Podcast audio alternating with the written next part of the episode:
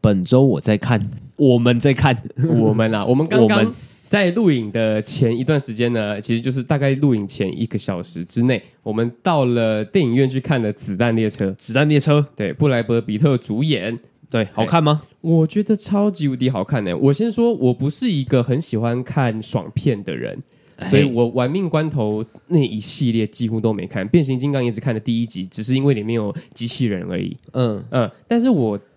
就是玩命关头以后也也一定会有机器人的，啊之后有什么东西我都觉得不意外了。没梗的时候就会有机器人。嗯，我自己身为一个不喜欢看爽片的人，我看完这部爽片之后啊，我先说它就是一部大爽片，它就是爽片。对对对，就是大家要去看的话，就是抱着看一部。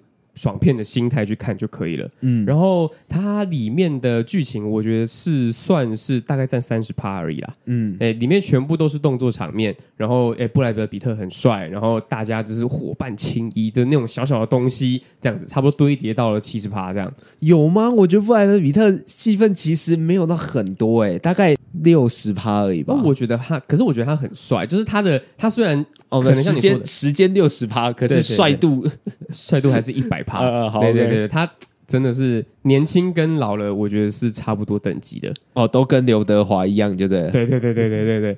那他是爽片嘛？那我说了，我不是很喜欢看爽片。呃，我不喜欢的理由就是看爽片的理由，我觉得应该比较像是说，我宁可把这些时间拿去看动画。嗯，呃呃呃，就是如果我要感受这些很就是呃磅礴啊，然后很爽的那个东西的话，我其实看动画，我自己我自己啊，我会比较喜欢一点点这样子而已。嗯、那怎么？那为什么看了这个你觉得很值得看呢？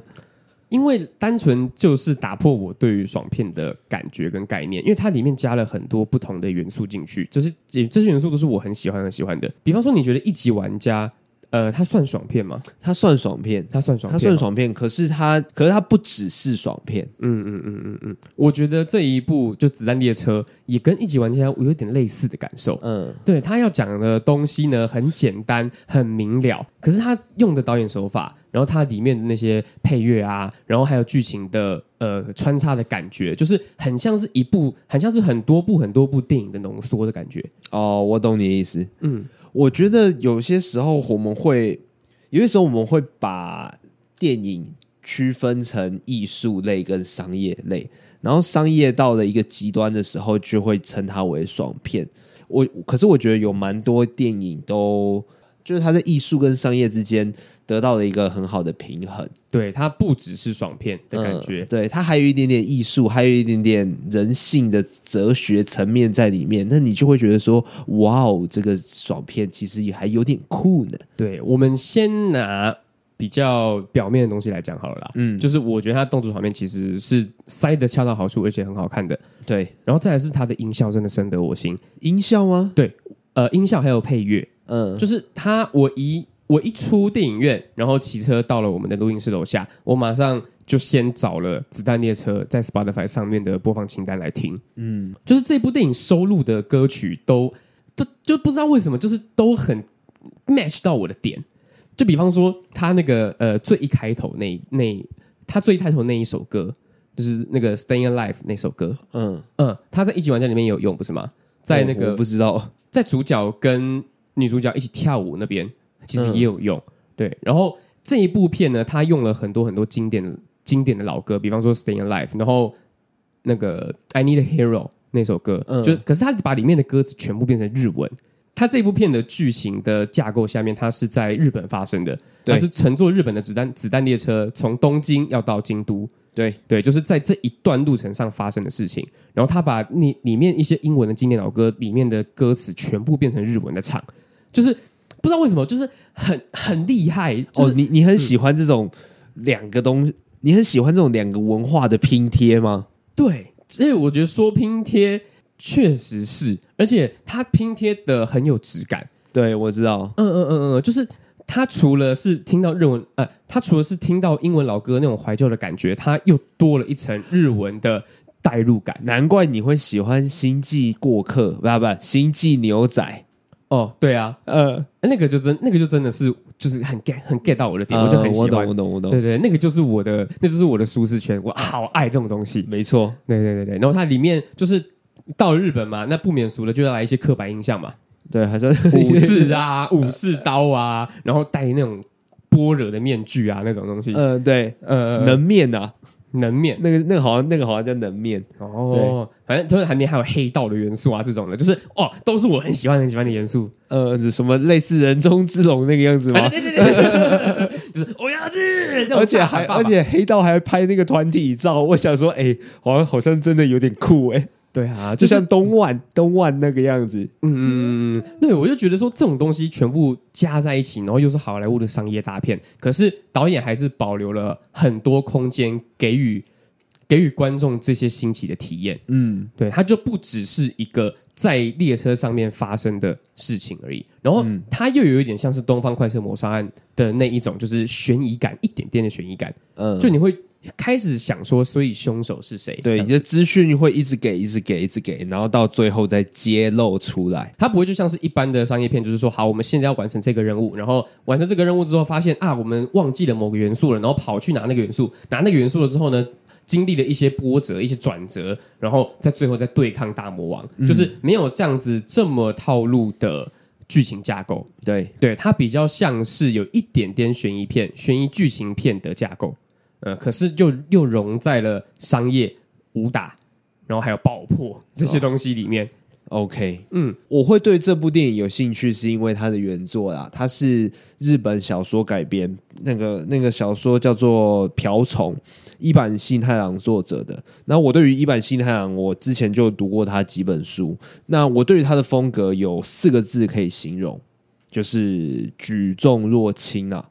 他有一个。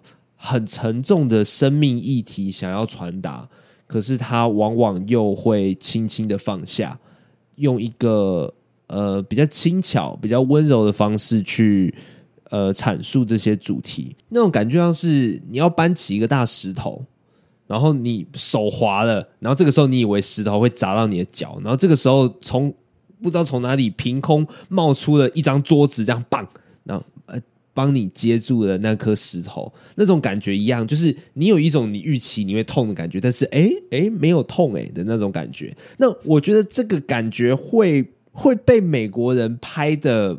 有点有点像嘲笑，有点像讽刺的感觉。当然，当然，那个有讽刺的感觉在里面，有那种造化弄人啊、上天捉弄人的感觉。因为这部电影其实也有有一点点在探讨幸运啊，或厄运啊，或者是命运那方面的的的的议题。或或者说发生一件事情，你要用坏的角度去看它，哎，为什么被我发生了这件事情？或者说你要用好的角度看它，哎，我发生了这件事情，但是我的人居然没事。呃，他他可能想要传达这个议题啊。我我我相信伊坂幸太郎他本来就也有讽刺的意涵在里面，但是对我来说，伊坂幸太郎更有一种杞人忧天，但其实到最后都是一场空的感觉。哦，他更有一点点日本人所谓的禅意。嗯，对，但是美国人拍的话，可能那个意境会达不到。我的意思不是说美国人永远不懂，呃，也许美国人总有一天会懂，但是在这部电影里面，它传达的更有画面感，更更好笑，更幽默。我不觉得他照着伊坂幸太郎的原意去拍会比较好，我觉得现在的这个版本会是更好的版本，对于观众来讲。但是我觉得，如果听众们想要了解，作者的本意，或者说作者的另外一种诠释的话，其实可以去看一下伊坂幸太阳他的小说，不管是这部《子弹列车》的原作《瓢虫》，或者是说其他我读过的，我我我就真《瓢虫》我不确定啊，但其他的作品我真心推《死神的精确度》《死神的福利》呃。啊，算了，就这两本，因为这两本是以前也翻拍过电影哦，主角是金城武，在金城武，我不知道，我不知道为什么金城武会去拍这种电影，可能是他那时候还不红吧。就那部电影并没有到，并没有到很火热啦。但是因为金城武他会讲，他会讲日文嘛，所以他在日本拍过这部电影。很，我刚刚讲那部那两部小说很不错哦，就是就真的有举重若轻的感觉，也是在讲很沉重的生命议题，但是。却用一种诶很微妙的方式去去化解它，这个是一版新太郎的特色。然后《子弹列车》这部电影呢，他用了不同的方式去达到作者的本意，我觉得是非常棒的。你刚刚说举举重若轻这件事情，是不是又有点像是你经历了这么多？就是你那个时候在思考了这些生命议题啊，然后想说就是啊困扰我很久的事情，但是到头来你其实根本就不需要去担心，或者是说你担心也没有用。嗯嗯嗯嗯嗯，对，就是你想那么多，倒不如就是好好的解决现在的问题，这样子的感觉。嗯，对，哦，活在当下了。我觉得这个有点像是文化差异的感觉。就是我刚刚想了一下，就是好像在很多的好莱坞或者是呃，不管是商业片或者是艺术片，只要在好莱坞或者是欧洲出品的这些电影，好像通常都会。比较没有这一些，就是啊，我想太多这些这些东西，我不知道啊，嗯、因为可能也是我看过的好莱坞片、好莱坞电影、好莱坞电影比较多。他他们倾向事出必有因吗？有点类似这样子的感觉，或者是说，就是他们本来就很擅长讲遇到问题就解决的事情。嗯、呃，对，我懂这个概念。我觉得这可能跟文化差异真的有关系，因为在可能我们华人、我们亚洲人。比较能够接受无常这个概念，但是在其他人，他们可能讲究科学啊，德先生、赛先生这样子，他们比较没办法接受，比较没办法接受说有些事情就是会无缘无故发生，对，他们不能接受无常。但是其实我们有这个概念啊，或许有这个概念之后，有些事情就会无缘无故的发生，或无缘无故的解决。嗯嗯嗯。那所以，如果听众们想要去看的话呢，他这周应该还是会继续在电影院上映的，绝对还在吧？它算是大是怎么讲商业片吧？对吧？对啊，而且它的广告其实打很大。对，就我我我上礼拜去看那个中华职棒明星赛，我就那个中间的那个广告都拼命在播他们。对啊，子弹列车咻！我去 Seven Eleven 买一个什么东西的时候，也会看到。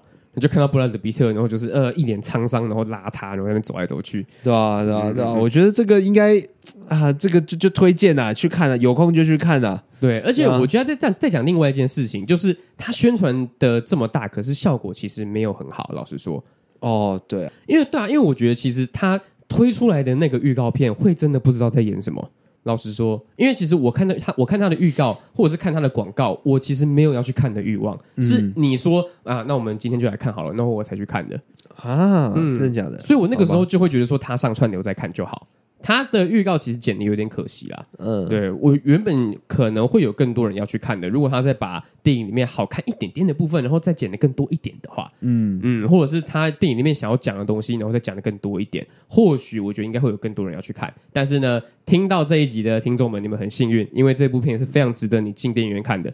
没错，哎，这个没有任何的业配或者是商业考量，就这是单纯的推推荐的。对对对，好，那就进入我们今天的正题喽。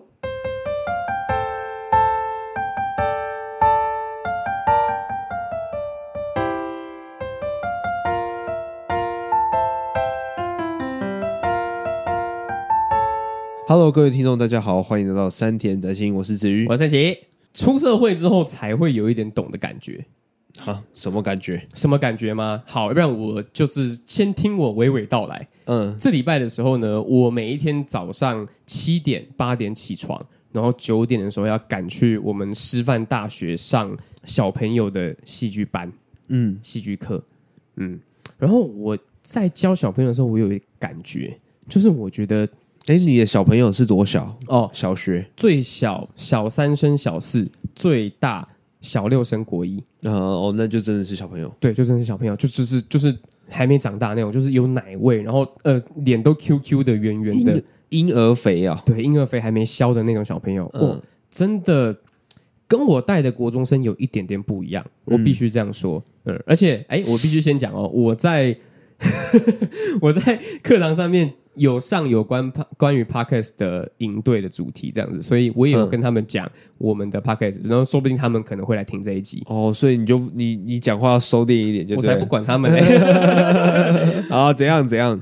就是其实我会觉得有一些小朋友，我直接说了啦，我觉得我跟以前我我直接说了啦，我觉得我以前可能有这样子类似的特质，然后我现在回想之后，我才发觉这这些特质都是。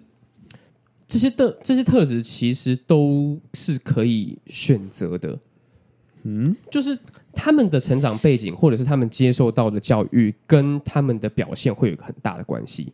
比方说，有一个小朋友，他很喜欢讲话，然后他很意外的是，他是从纽约美国的华人，然后暑假的时候来台湾，嗯，这样子。然后他在因可能因为疫情的关系，呃，应该就是为因为呃因为疫情的关系，所以他、就是、爱上了台湾。没有没有，就是哎，他华人嘛，就是台就是台就是类似台湾人去那边，然后结婚生子。可是因为疫情的关系，然后就回老家了，这样子。嗯嗯，他在这边读了几个月的小学，然后他非常爱讲话。他爱讲话的程度已经到有一点受有有点不受控的感觉哦，就是不该讲话的时候还在讲话。对，那我觉得这样子的话没有关系。但是如果我讲了三四五六遍，他都听进去了，我也确认他懂了，可是他下一秒之后又马上回复那个恶魔的状态，所以就是让我有一点无力。就是我、嗯、就我没有，我不是一个，就是我不是一个上过教程已经领到教师证的老师，但是我其实带国中生也带了两三年了，我已经。有自己的一套，大概知道要怎么样去对付这些呃小魔头，对小小魔头们。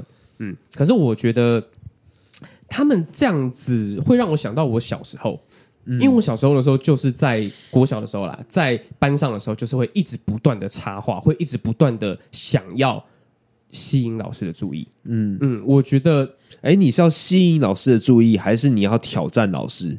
我觉得比较像是吸引老师的注意，然后也是吸引同学的注意，嗯、因为我其实会不管老师到底在讲什么，然后我想到什么我就讲。哦，你讲的东西跟课堂毫无关系，这样可能有关系，但是其实是在开玩笑。嗯嗯。我觉得现在想起来，我小时候的那个感觉会比较像是，因为在家里的时候，爸爸妈妈都在外面工作，然后我回家的时候呢，其实也就是自己一个人待在家里，所以其实那个其实是来自于一个孤独哦，想要弥补那种感觉吗？对，就是因为我在家里都没有人理我，然后我就是每天吃完饭之后就直接睡觉，要不然就写功课，嗯，然后我一定要到了学校之后，我才可以有跟人交流的机会。你不会，你不会自言自语吗？你在家会自言自语吗？现在会了，但是我不知道以前会不会。哎、欸，我以前会，我以前狂自言自语，狂讲到我爸妈以为我在讲电话。你看你在你说什么？我会自己编造故事啊，嗯，然后就像是漫画家一样，就是会想象有一个有一个武器，然后可以打坏人。然后如果今天学校发生了什么事情的话，我就会把坏人想成我讨厌的人这样子。然后那个剧情都超火影忍者这个样子。嗯，就是谁跟谁吵架，然后谁跟谁背叛这样子，就就就都是以前以前故事都是超火影忍者这样子，然后、嗯、然后就自言自语讲到我自己很兴奋，就觉得说哇天哪，我这样子也自得这样子自得其乐，好爽哦！我到现在还会，但但现在的比较像是想象自己的未来，然后想象自己跟谁讲话，然后会用什么话回对方这样子。哦，但是现在已经不会大声到人家以为我在讲电话这样子。但是以前是真的，我妈是真的以为我在讲电话，然后讲后就说你在跟谁讲电话？要睡了？然后没有，我没有在讲电话。那你妈应该会吓到哎、欸，抱歉。反正总之呢，我为什么会有这样子的感觉？是就是我，总之呢，为什么我会我会突然懂了我小时候到底是为什么要这个样子？因为我其实，在下课了之后，我有看到那一个小朋友跟他爸爸的相处模式。哦，对，我其实就是哇，因为他在课堂上面的感觉跟他在爸爸面前完全不一样。嗯，他在爸爸面前其实是一个不太爱讲话，然后会看到爸爸甚至会有点紧张、压抑啊。对，他其实是一个很压抑的人。嗯，然后他只有到了课堂上，大家觉得他大家要理他的时候，他就会刻意的一直不断的把自己放大，放大到很多很多。哦，我懂了。对，他其实是他其实就是因为。没有被关注，所以才想被关注，就是他想要填补那个他心里的空虚。我觉得这样子的空虚感可能会体现在很多不同的小朋友身上。比方说，我刚刚说的那个美国来的小朋友是那个样子嘛，然后另外一个很小只、很小只，戴眼镜，然后会一直不断的想要寻求我的认同。就是我觉得他们两个的状况是一样的，因为我都有看到他们两个爸妈，他们都是在爸妈是差不多的样子。然后他会在课堂上面的时候，一直不断的。讲同学的坏话，而且是当着我的面，然后直接跟我说哪一个同学怎么样怎么样，他在玩什么东西，然后他在玩椅子，他在怎么样的。老师，老师，他刚刚讲很大声的讲话，这样子。老师他骂干你娘这样子吗？嗯，他们不会骂干你娘，他们还没有到可以骂干你娘，他们还没到会骂干你娘的年纪。嗯，那一个小同学，那那一个小朋友，他会一直不断的想要让我称赞他，让我。觉得他很聪明，嗯。嗯，然后我觉得他跟另外一个纽约小朋友也是一样的，就是他在家里没没没有获得认同，没有获得称赞，所以他会想要寻求其他有权威的人的称赞，这样子，就东西都是来自于同一个，对，大概是这个样子。然后我就那个时候就会觉得说，光是靠老师完全不够，哎，嗯，你是说教育是一个环境？所促成的吧？对，你就算老师再怎么会教，可是你回到家之后，所有东西还是会被打回原形。嗯、因为即便我跟他说再多次，这样子是不对的。而且你也只是一个怎么讲，暑期营队老师。对，我也只上他们一个礼拜的课，然后一天三个小时，他们就见我这三个小时而已。嗯嗯，然后所以我自己会觉得说，因为我自己在带这一些小朋友的时候，我都是一个比较严肃，然后比较没有办法开玩笑的状态。我会觉得说，我在上课的时候，你就是要好好听我说话。你不说话的话呢，我就会问说，那你到底在想什么？嗯，可是他们又，因为可可是他们自己又知道，他们想这些事情在课堂上，或者他们说的这些事情在课堂上其实是不被允许。他们自己也知道，嗯，所以我在问他说，你为什么这个时候要说这些话的时候呢？他们都知道自己错了，嗯，会觉得自己不应该在这时候讲这个话，嗯，可是这个东西又很微妙，他们即便知道了，他们还是会做。哦，就是他们不由自主的，就是想要这样做嘛。对，没错，这个就是，嗯、这个就是有有一些东西没有被满足啊、哦。我懂了，就是有些事情，即便知道是错的，但是永远都会承受不了孤单呐、啊。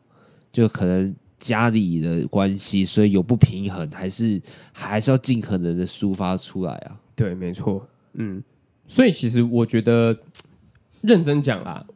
身为一个暑期营队的老师，看到这些小朋友，我会替他们很心疼，但是我也知道我不能做什么。嗯嗯，我只能在我有限的时间之内告诉他们，你们要懂这些事情。那他们到底有没有懂？老实说，讲认真的，不干我的事。嗯，对，因为他们是终究要回家面对他们的爸妈的。嗯，那我也没有办法，就是带着，我没有办法救，我没有办法救他们一辈子啊。嗯嗯，这样其实还蛮残忍的。然后我自己心中就是带完这个营队的时候，我也有一点觉得无力。我觉得我我觉得你是暑假，然后做一个暑期的老师。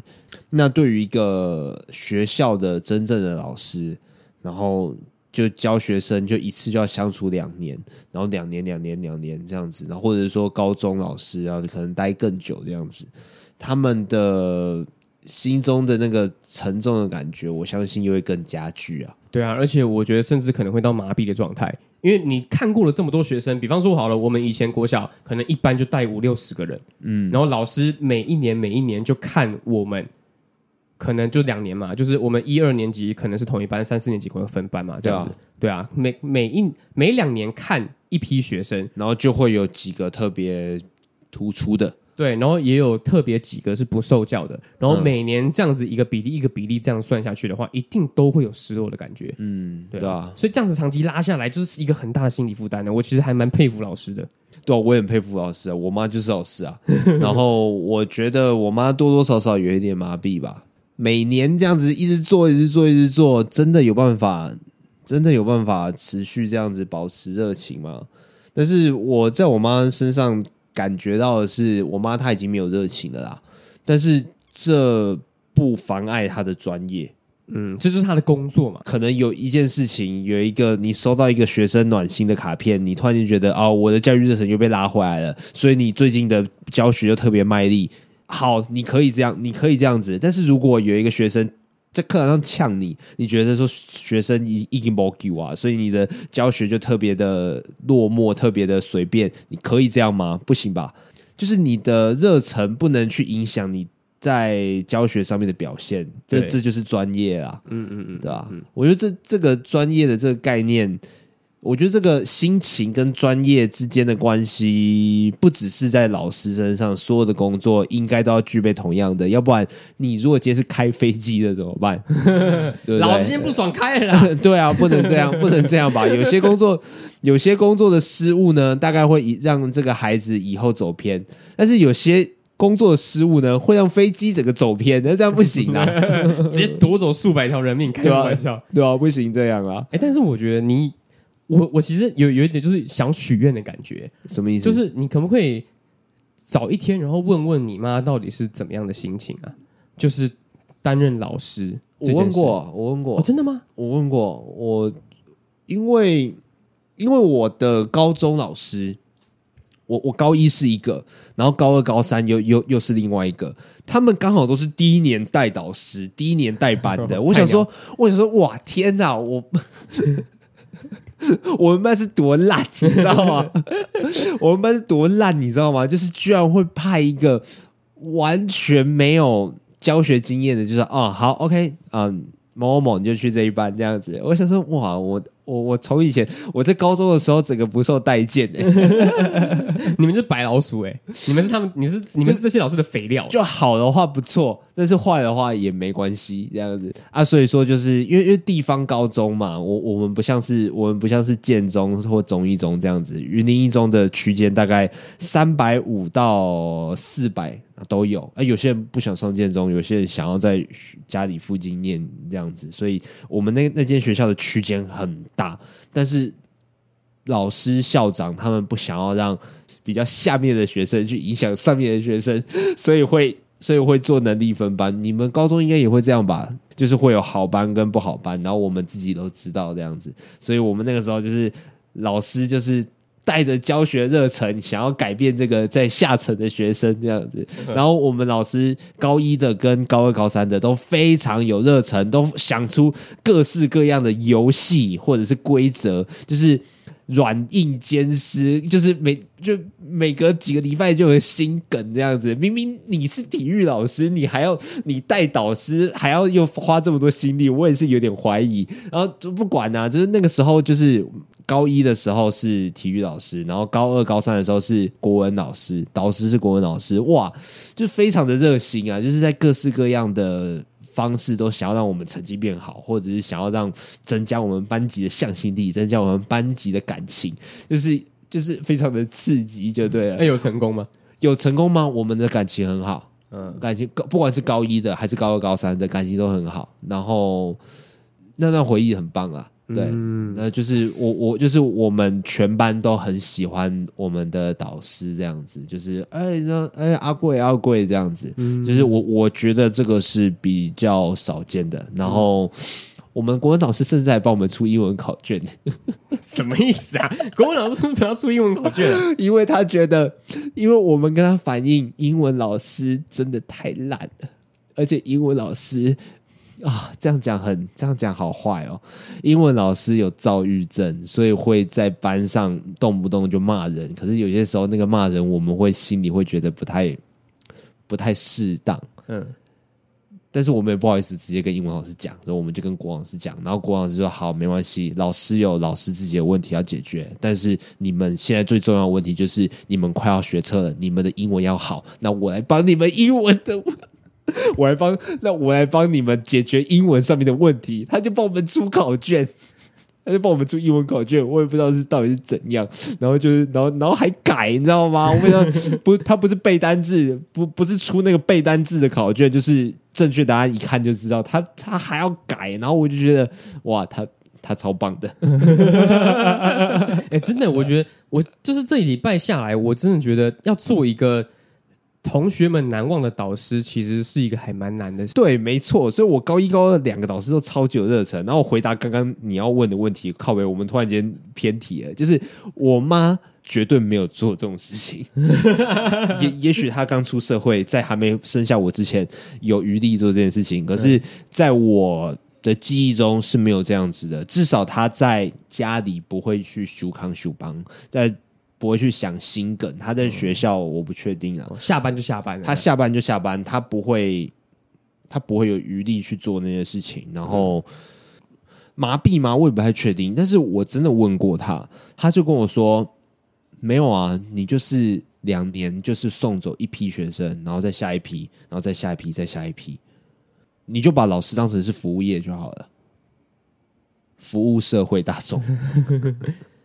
哇，跟我想象中的有一点落差哎、欸，有一点落差。对啊，我听到这件事情，哇，就是觉得说这样讲非常非常对，可是又觉得说好可惜哦，好可惜吗？对啊，我觉得现在回去看我那两个高中导师，呃，如果他们现在还有在当老师的话，我觉得他们也有点难像当初那个样子。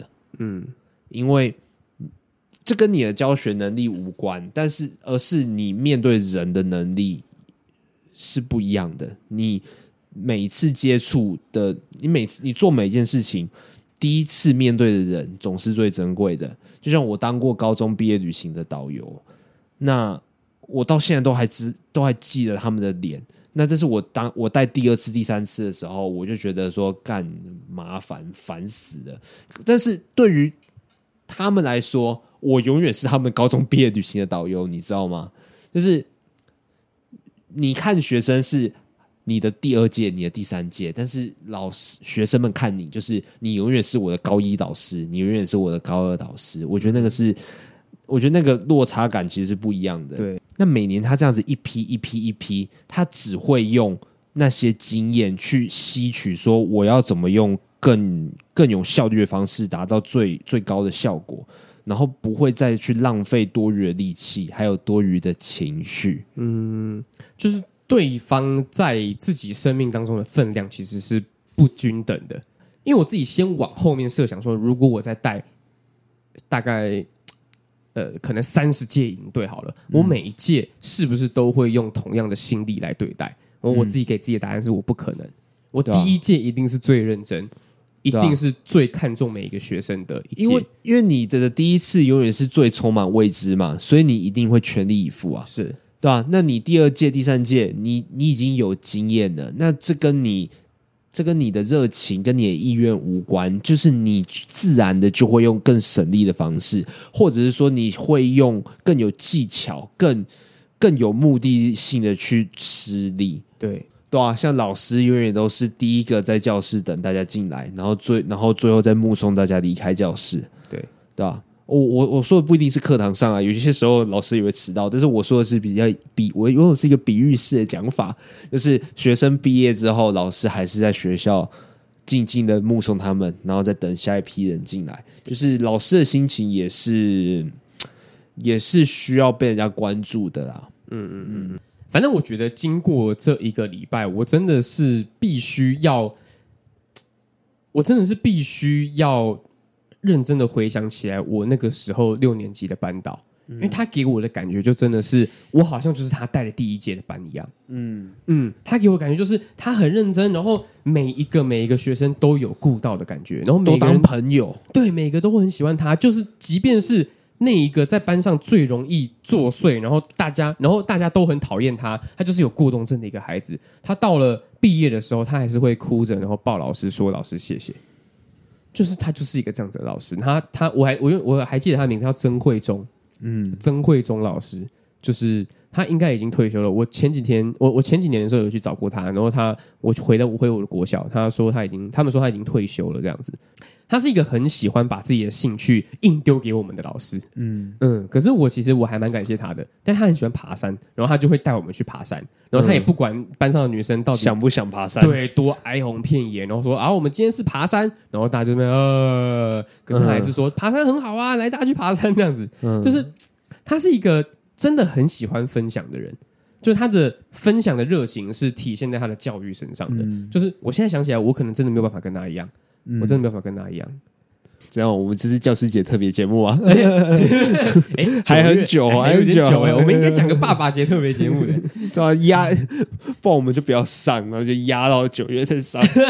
烂子弹列车早就没烂死了。好，不管怎么说啊，老师就真的是一个很伟大的职业。认真说，嗯，对啊。其实我在剪辑魔法水管的时候，我有遇到一个小纠结，嗯，那就是。我们三个人在讨论说补习班，在讲补习班老师的时候，我讲了一句话，就是补习班老师不是老师。我忘记是你还是还是还是君毅，就是有又跑出来说：“哎、你不要这样讲啊，这样子。”然后，然后我就，然后，但是，但但是那个那个时候，我我到最后我是真的我把它放到正片里面去的。但是我一开始有点小纠结，说我要不要把这个这个这个这段对话拿掉，因为我怕说有些人会觉得。如果他自己是补习班老师的话，他就会他就会严正的说：“哎、欸，补习班老师也很辛苦，补习班老师也也要去面对学生的情绪问题。有些时候，补习班老师不是专属专门，补习班老师也是有怎样怎样怎样的。然后啊，对，我知道，但是在我心中，补习班老师所面对的压力，那个情绪，除了教学之外，情绪上面，然后承担学生的问题，或者说面对学生的那个心情，跟学校里面的老师还是有差距的。所以，在我心目中，我对于老师的期待，我对于老师的的的的责任，我都会觉得说。跟补习班老师是不一样的，所以我才会觉得学校老师才是真正的老师，补习班老师不是。但是我同样认同补习班老师很辛苦，补习班老师偶尔也会需要面对，需要去接住学校老师没接住的问题，这样子。对，那你觉得牙医是医生吗？牙医是医生吗？心理医生是医生吗？哎，现在不叫心理医生，现在叫心理咨商师。他已经跟医生划清界限。那总有一天，牙医就会变成牙齿咨商师、牙牙齿治疗者。好，那我已经明白你的立场了。牙齿治疗者，这这个这个这个从这个这个你可以从日文上面去看啊，就是日文的医生他们都会叫先生，但是叫啊，我忘记牙医的日文是什么，但是会说是。齿医者，治疗啊不，为牙齿提供医疗服务的人，嗯，所以他们从语言上来讲就已经不认，他们心中那个社会地位是不一样的。嗯嗯嗯，对对对。那我觉得吗？我觉得我我我遇到牙医，我去看牙医的时候，我也会说，哎，医生，我这样怎样怎样怎样的，但是完完全全是为了沟通上面的方便。就是我认为那个所需要具备的知识，或者是说他们的技能上面，仍然是有一点落差的。但是社会地位对我来说是一样的，反正就是比我高啦，赚钱就比你多啦。对啊，这社会地位对我来说是一样的，我不会，我不会有大小眼，不会，不会，不会。不过在我的认知里面，他们的他们所吸收的东西仍然是有落差的啦。这样子，那你认那你认同牙医牙医去带领整个国家的那个防疫团队吗？啊、你觉得这样是可以的吗？当然没问题啊！现在都要去当市长了。啊，那我们今天的分享就到这边到告一个段落。那如果有什么样的漫画、动漫啊主题想要让我们看的，然后想要听我们讲的，都可以在留言上面让我们知道哦。那我们最近呢，有接收到一个观众他的五星好评，我们就来念一下他的留言好了。好啊，可以啊。嗯，他的名字叫做 Second 一一二三，标题是我来推荐好看的漫画来了，《勇者赫鲁库》。好，内容是每周最期待你们频道的更新，拯救了上班偶尔无聊的我。每集内容都是幽默且好笑的优质好节目。哦，谢谢谢谢。这个人 这个人不够，这个人上班不够忙啊，还有上班偶尔无聊。感谢你们的同时，也来推坑一下漫画《勇者赫鲁库》是一本已完结的漫画，内容包含着搞笑、背叛、友情、爱情、战斗要素的王道漫画。故事一开始，勇者一脸震惊的从口中说着：“人类太可恶了，一心想着去毁灭人类吧。”而魔族一边提防着人类，一边思考勇者的目的到底是什么。一生谜团的勇者大冒险的故事就此展开。当我发现这一部漫画时，便便被它的剧情深深的吸引住了，甚至废寝忘食的花了真正意义上的一天的时间给看完，就是二十四小时的意思。哇，厉害！二十四小时全部看完哦，强厉害！现在时不时还会回去二刷，在这里推荐给你们这部精彩的漫画。勇者赫鲁库，我上一次花二十四个小时把一个东西看完是什么？你知道吗？是什么？鬼灭之刃。我靠！我从第一集看到第二十六集，然后那一天从早上看到傍晚吧，傍晚忘记什忘记几点了，好像七八点。然后晚上去看《无限列车》，这次是我跟你去看的那那次吗？不是不是，哦、不是不是，我上次跟你去看的那一次已经是我的二刷了，哦、你二刷了。对，那个时候我人在湖北，就没事干，然后就噼啪的一直看完，好爽啊！天哪，我已经忘记我上次这么干是什么时候了。好，好了，为了鼓励这个跟听众互动这个风气，我们下礼拜就会做这个作品，没问题。好，OK，那我是子瑜，我是陈奇，好，拜拜，拜拜。